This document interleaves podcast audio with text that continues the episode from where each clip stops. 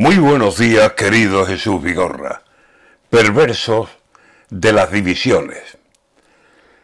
No sé el fallo de quién es, si mío o de la aritmética, pero ni Dios es capaz de aclararse con mis cuentas. Y cuando digo las mías, digo las de España entera. Podríamos contarlo todo igual que si un cuento fuera.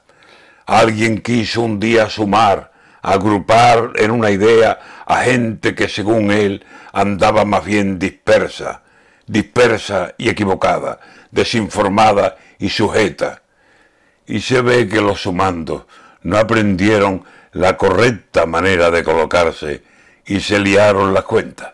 Y salió, en vez de una suma, una división inmensa.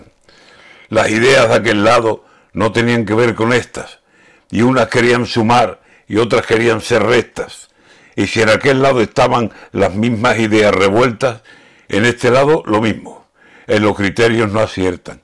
Las sumas no fueron sumas, se peleaban entre ellas. Y al final resultó ser que en ocasiones la resta se convertía en división y la división en guerra. Quebrados, regla de tres, ay, virgencita de regla, los números enfrentados igual que en sopa de letras. Pero a ver, señores míos, no es general la protesta. ¿Por qué si es el mismo bando unos a otros se enfrentan? El Día de la Mujer, si a todas las representa, ¿por qué muchas se dividen y con otras no se mezclan? ¿Alguien no sabe sumar? Hay que repasar las cuentas.